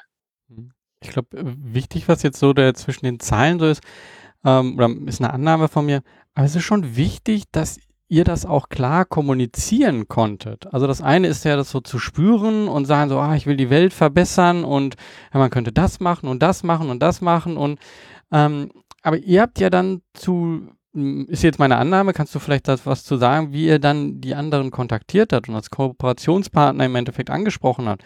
Hattet ihr schon ein klares Bild, konntet das klar kommunizieren? Ähm, aber trotzdem, vielleicht war es nicht so ein Pitch oder ein Businessplan. Ähm, kannst du da nochmal so einen Einblick geben? Auf jeden Fall. Also ne, die, die erste Kontaktaufnahme, da, da nochmal wichtig nicht scheu sein, einfach eine E-Mail schreiben an die, äh, an die Person, wo man sich denkt, die könnte äh, richtig sein. Äh, ne? Und sei es irgendwelche Nachhaltigkeitsbeauftragten oder so. Also ne, Leute, wo man denkt, ähm, die kann man mit dem Nachhaltigkeitsthema erstmal prinzipiell erreichen. Und dann, also natürlich hatten wir äh, Präsentationen oder, oder Pitches oder, oder haben uns vorgestellt, sind an viele Stellen auch hingefahren, um Leute auch persönlich kennenzulernen, weil, also ne, genau dieses einen Eindruck kriegen von der Person, was steckt denn da im Herzen dahinter, ist natürlich nochmal eine andere Nummer, wenn du jemanden wirklich vor dir sitzen hast ähm, und die Person erzählt, als wenn man das über eine Videokonferenz macht oder vielleicht auch nur am Telefon. Ähm, das ist ein Unterschied. und dann kommt es aber eben auch darauf an, was man erzählt. Ne? Und ähm, wir, wir haben eine Geschichte von Transformation erzählt, vom Wandel dieser Welt zum Positiven und wie wir glauben, daran einen Beitrag haben zu können. Und ob die Leute uns unterstützen und an dieser Vision mitwirken wollen. Ähm, und dann na klar, irgendwann, also gerade wenn es darum geht, äh, jetzt Investitionen einzuwerben oder so, dann, äh, dann geht es natürlich auch nochmal stärker um Zahlen und ob das Ganze Hand und Fuß hat und so weiter. Aber da ist auch die allerwichtigste Frage ist, schafft ihr es Menschen mit eurem Thema zu erreichen? Ähm, ne? Weil wenn man das schafft, ähm, dann kriegt man am Ende auch einen sauberen Businessplan aufgestellt. So ähm, und genau, ich, ich glaube aber in, in, gerade in der Anfangsphase, ähm, wo ein Businessplan auch nicht mehr ist als eine Idee von, das könnte funktionieren. Ähm, ne, und das wissen ja auch alle Beteiligten. Da, also klar, braucht man, um irgendwie äh, grob belegen zu können, äh, welche Gedanken man sich das gemacht hat und dass das ähm, prinzipiell funktionieren kann. Aber äh, ich, ich glaube, bei den allerwenigsten Unternehmen ist ein Businessplan, den sie am Anfang aufgestellt haben, auch der, der am Ende in etwa so rausgekommen ist. Äh, ne? Also da, da gibt es durchaus viel Veränderung, das wissen auch alle.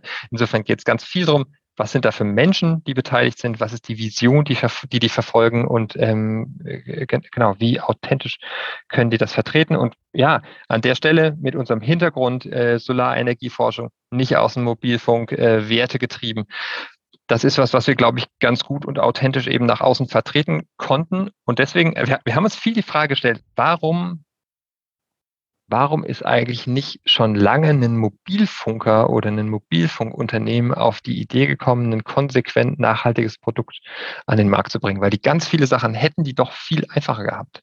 Ähm, Mittlerweile bin ich der Überzeugung, dass das so einfach auch nicht geht. Ne? Es braucht, glaube ich, Nachhaltigkeitsmenschen, die ein nachhaltiges Mobilfunkprodukt an den Markt bringen, weil naja, dieses Nachhaltigkeitsthema in der Konsequenz in den allermeisten Mobilfunkmenschen vermutlich nicht drinsteckt. Ähm, deswegen sind wir die genau richtigen. Hm, ja, und damit bekommt ihr auch ein ganz anderes Vertrauen. Wenn ich auf der einen Seite das eine mache und auf der anderen Seite von dem anderen rede, dann, ähm, dann spürt, spürt man das ja. Ne? Dann kann das ja. noch so klar sein, aber dann denkt man so, ja, aber warum dann nicht ganz? Und genau das ist wahrscheinlich eben ihr habt von einer neuen, auf einer grünen Wiese neu angefangen und dann ist das natürlich auch eher möglich. Ähm, ähm, wir haben jetzt gerade auch so, ich sag mal, das ist ja auch sehr emotional so, die, diese Kommunikation und ihr habt ja die Menschen eben auch persönlich kennengelernt. Das war dann nicht so, ja, wir haben mit Unternehmen sowieso gesprochen, sondern ihr habt ja dann mit äh, Herr oder Frau oder der, vielleicht duzt ihr ja euch sogar dann, also seid ihr sehr nahe gekommen. So auf diesem ganzen Weg, was war für dich so emotional so der Punkt, wo du sagtest, ja, das ist etwas, das zeigt mir, dass es das Richtige ist, was ich hier mache. Und ähm, kannst du da so, so, eine Geschichte sozusagen erzählen, wie du das gemerkt hast?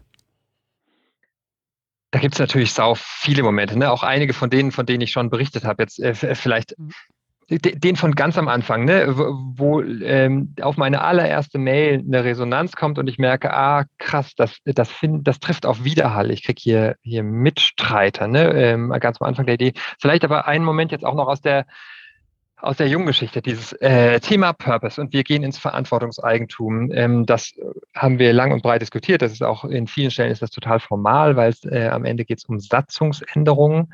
Ähm, und wir haben aber bevor das stattfindet, einen Termin gemacht mit dem kompletten Team. Weil, ne, da, also in diesem Purpose werden steckt ja ganz viel von dem, was ich jetzt gerade erzählt habe, drin. Wir, wir sind äh, wertebasiert. Das ist es, worum es im Kern geht. Und das versuchen wir für immer festzuhalten und uns davor zu bewahren, irgendwann mal ähm, auch äh, vor äh, in, in so eine Profitrichtung getrieben zu werden. Ne? Wenn wir einmal Purpose geworden sind, geht das nicht mehr, habe ich ja vorhin gesagt. So.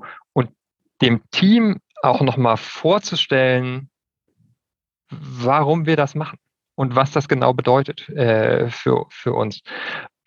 Und ne, also am Anfang war dieses ganze Thema Retail, da waren Andy und Alma und ich äh, und dann kam vielleicht die erste Person und die zweite Person und so weiter und jetzt sind wir ähm, ja so 16, 17, 18 Leute. Also schon ein größerer Kreis und das war wahnsinnig emotional, äh, als wir das dann einmal vorgestellt hatten von von diesen Menschen, mit denen wir ja auch tagtäglich arbeiten, trotzdem nochmal zu hören, was es für sie bedeutet, für Retail zu arbeiten. Äh, ne? Also, weiß nicht, eine, die eine, eine Studentin, äh, die sagte, ähm, sie studiert in Richtung soziales Management zum Beispiel und macht das genau aus dem Grund, dass sie ähm, versucht, in die Wirtschaftswelt zu gehen, aber dort etwas äh, Soziales oder Nachhaltiges zu bewirken. Und eigentlich hat sie nur einen Nebenjob gesucht, äh, der hier irgendwie das Studium finanziert.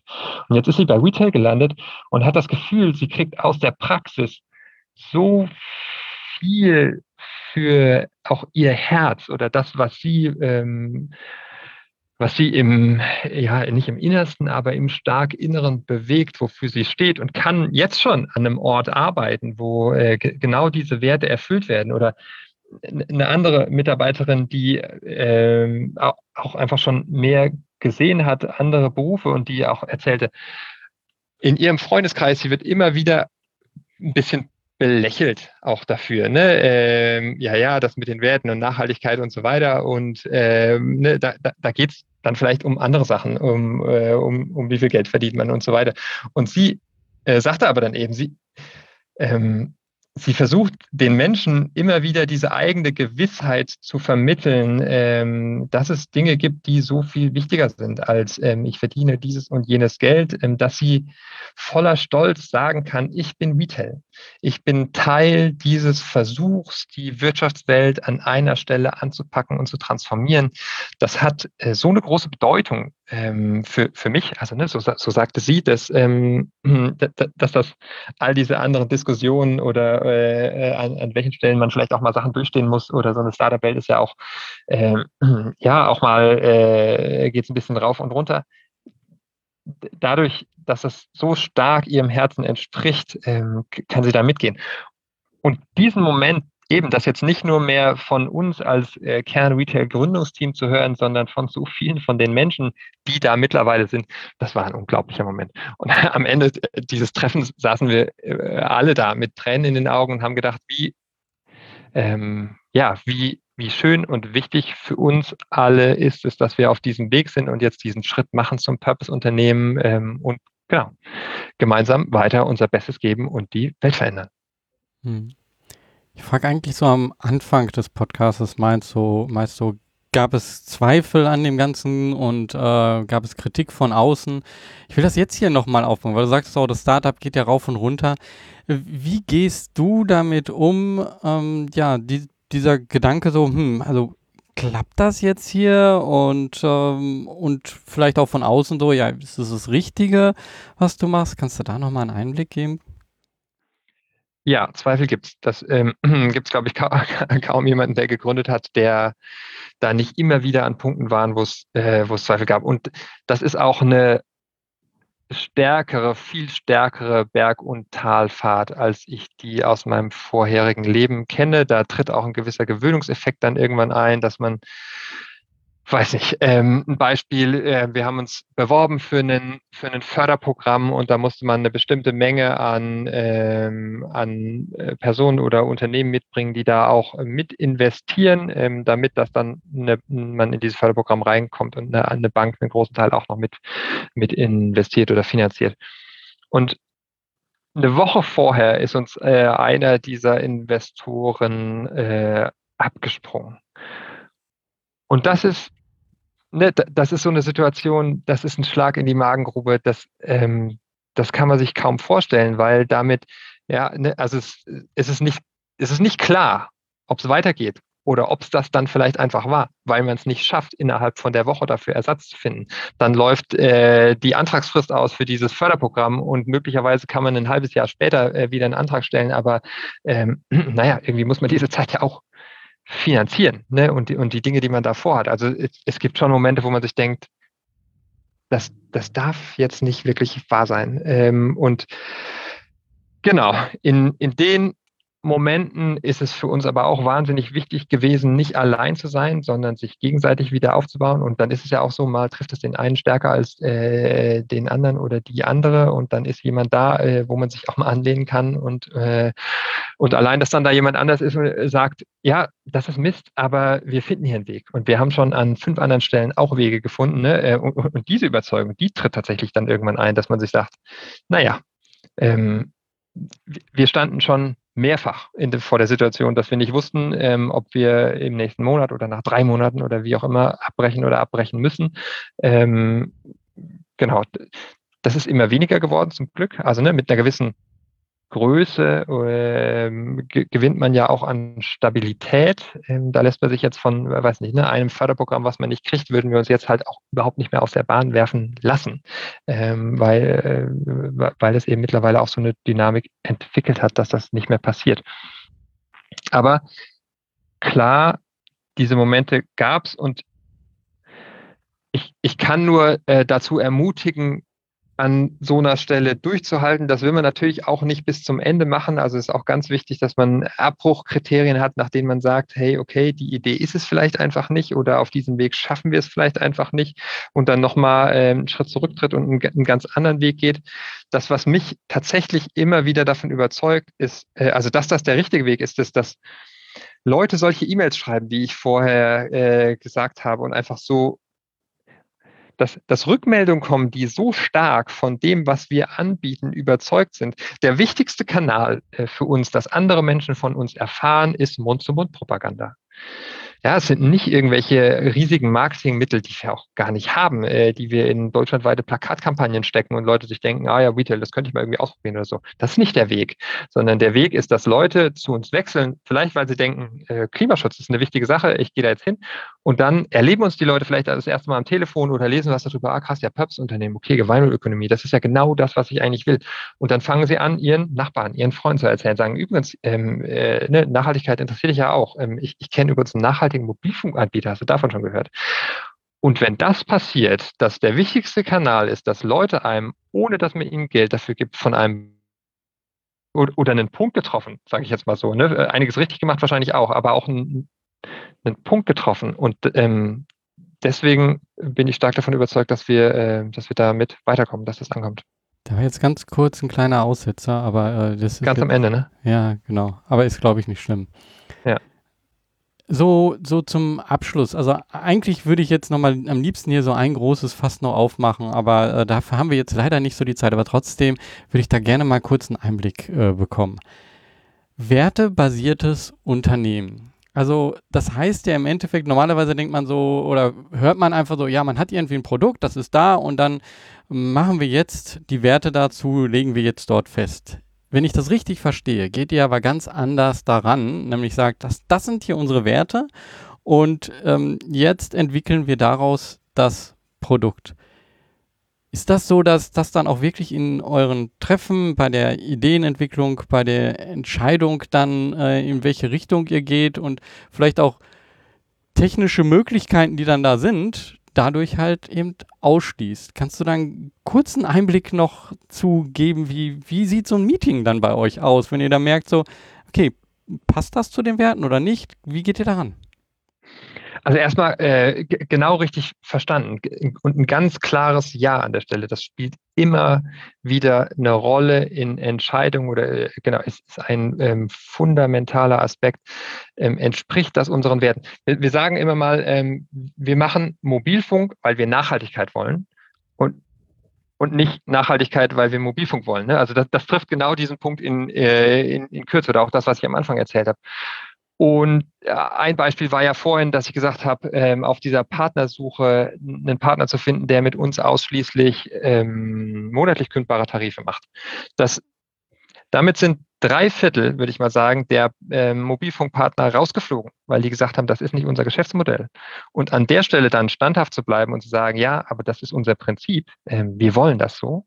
Ähm, damit fliegen erstmal Partner raus. Bei den anderen hast du natürlich dann an der Stelle auch Glaubwürdigkeit gewonnen, ne? weil, ähm, weil die merken, ah ja, krass, ähm, die stehen da wirklich dahinter und das macht natürlich dann auch deutlich, ähm, dass da vielleicht das Potenzial drin steckt, damit auch Erfolg zu haben. Aber das das geht bei der äh, Suche am Anfang nach Marketingagenturen los. Äh, ne? ähm, da, da ging es darum, dass wir äh, die Brand, also äh, das Erscheinungsbild von, von Retail ähm, verändern wollten oder etablieren wollten, dem Gesicht geben wollten und dann mit Agenturen gesprochen haben und dann gesagt haben, ja, ähm, cool, ihr, ihr macht das irgendwie inhaltlich gut, aber wenn ihr mit uns zusammenarbeiten wollt, wenn hier eine Kooperation entstehen ähm, soll, dann muss das eine Kooperation sein, die nicht nur den Aspekt Marketing betrifft, sondern er muss auch diesen Aspekt äh, Klimaschutz betreffen zum Beispiel. Also ihr müsst zum Beispiel zu Ökostrom wechseln. Das ist super simpel, äh, einen Ökostromtarif als Unternehmen äh, abzuschließen und da waren wir an manchen Stellen überrascht, wie einfach das dann am Ende auch war. Ne? Also viele Angebote sind ja mittlerweile sehr einfach. Man muss sie nur machen. Und dann brauchst du irgendjemanden, der anpiekst und sagt, ähm, ja, ihr müsst das machen.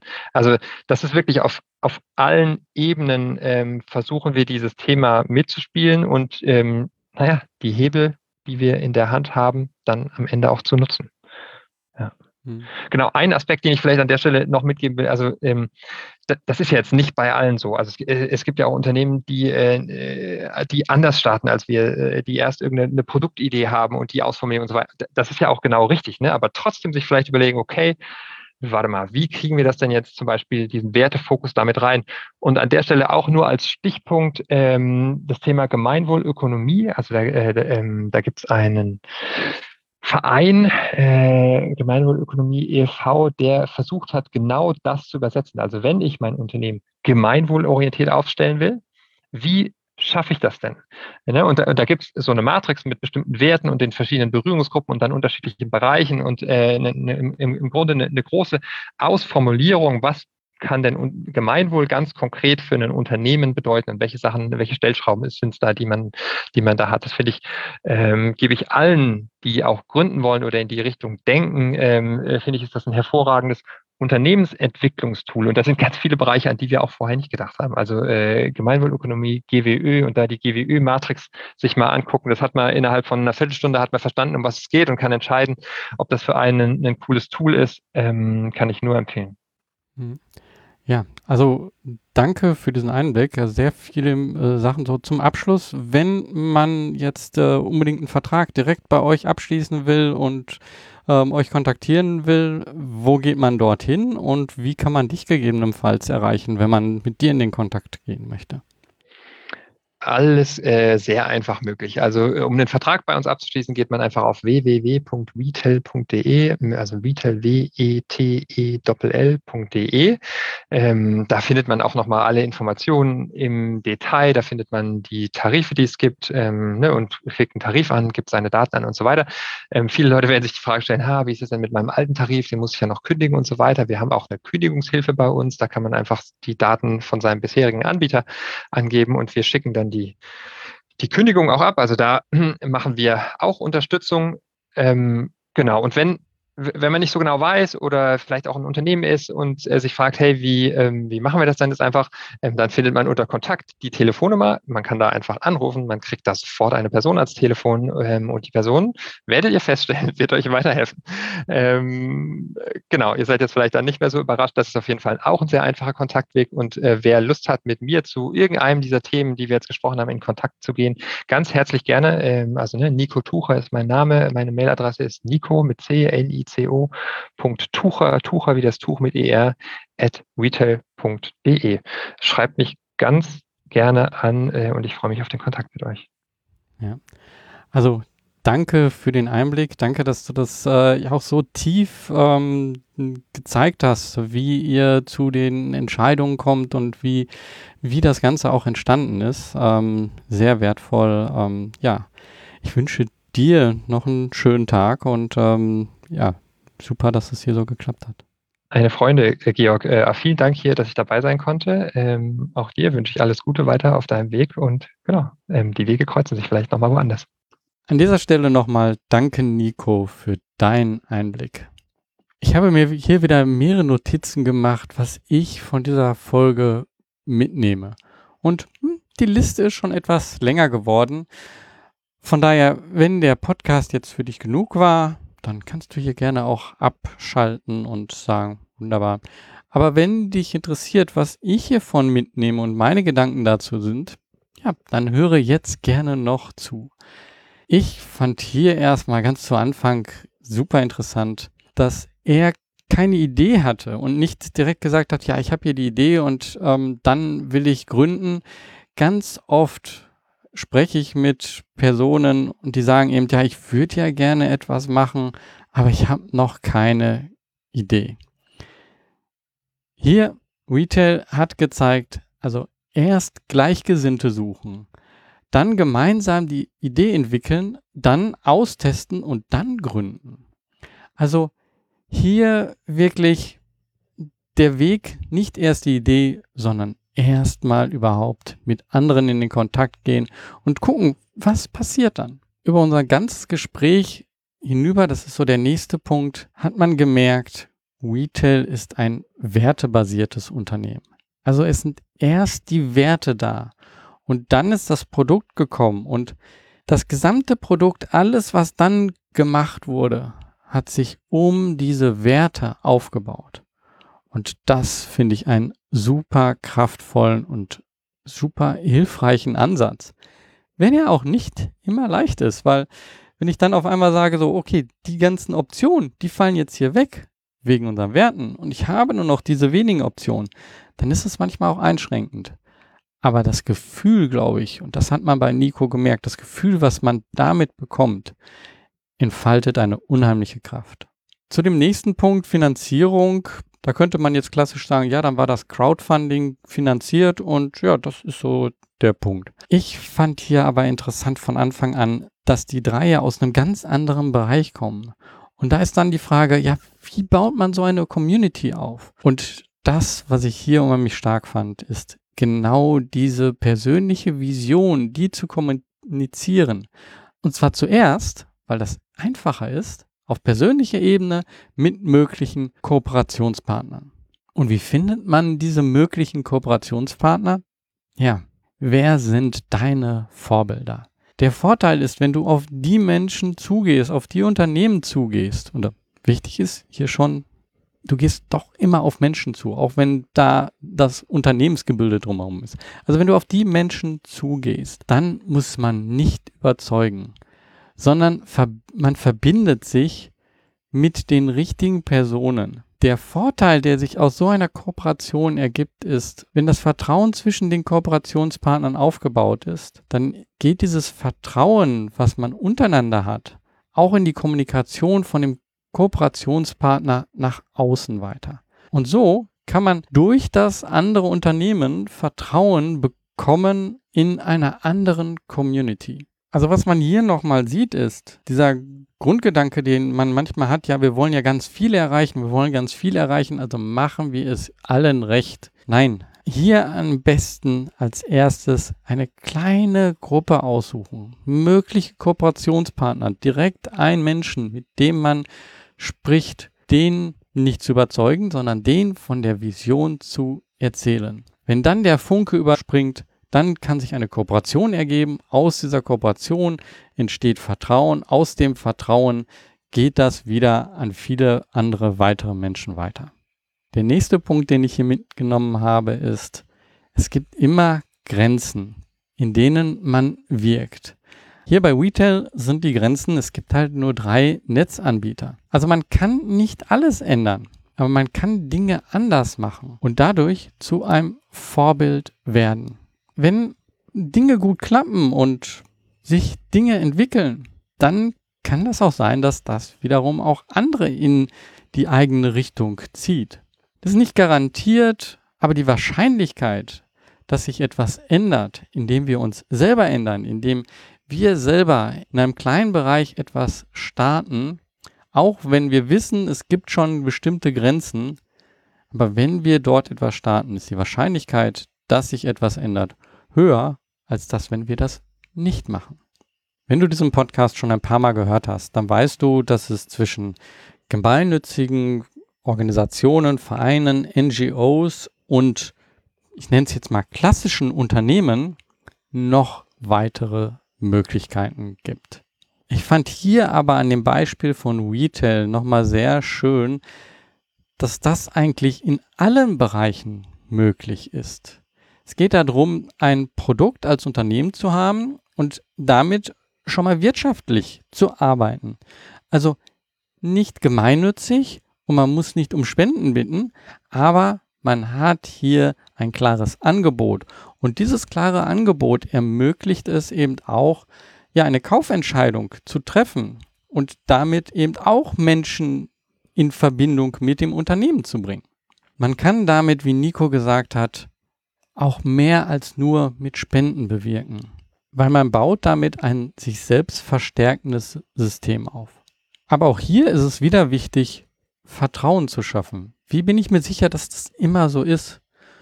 Und da hat er zwei gute Punkte genannt, wie man das angehen kann. Zum einen, indem man sich Gemeinwohl zertifizieren lässt, ein Gemeinwohlunternehmen wird und zum anderen ein Purpose-Unternehmen.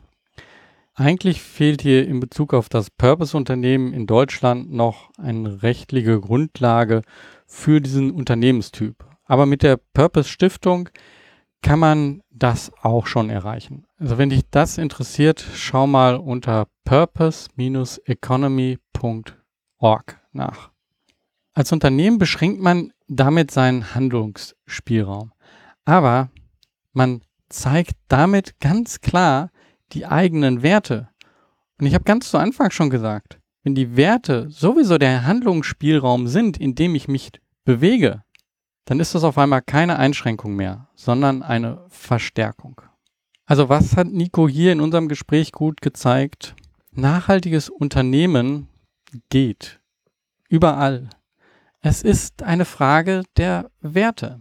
Bedeutet das jetzt, dass diese Unternehmen auf keinen Fall scheitern werden, dass das alles super ist und dass die Welt rosig ist? Nein, also auch Unternehmen, die auf Werten aufbauen, können scheitern. Aber genauso können auch Unternehmen scheitern, die nicht auf Werten aufbauen. Das ist also kein Grund, ob ihnen etwas klappt oder nicht klappt, sondern das ist eine Frage der Einstellung. Dies war für mich ein inspirierender Podcast. Und was ich dir hier mitgeben will, wenn du noch nicht in diesem Bereich Social Impact, Sozialunternehmertum, Social Entrepreneurship in darin noch nicht unterwegs bist, dann such nicht weiter nach der Idee, sondern du kannst direkt anfangen. Geh zu Veranstaltungen von Impact Hubs in deiner Nähe. Schau dir das Reflektor Network an. Schau nach einem Social Impact Lab in deiner Nähe. Geh dort auf Veranstaltungen. Suche in einer Suchmaschine deiner Wahl nach Veranstaltung und Impact oder Veranstaltung und Social Entrepreneurship.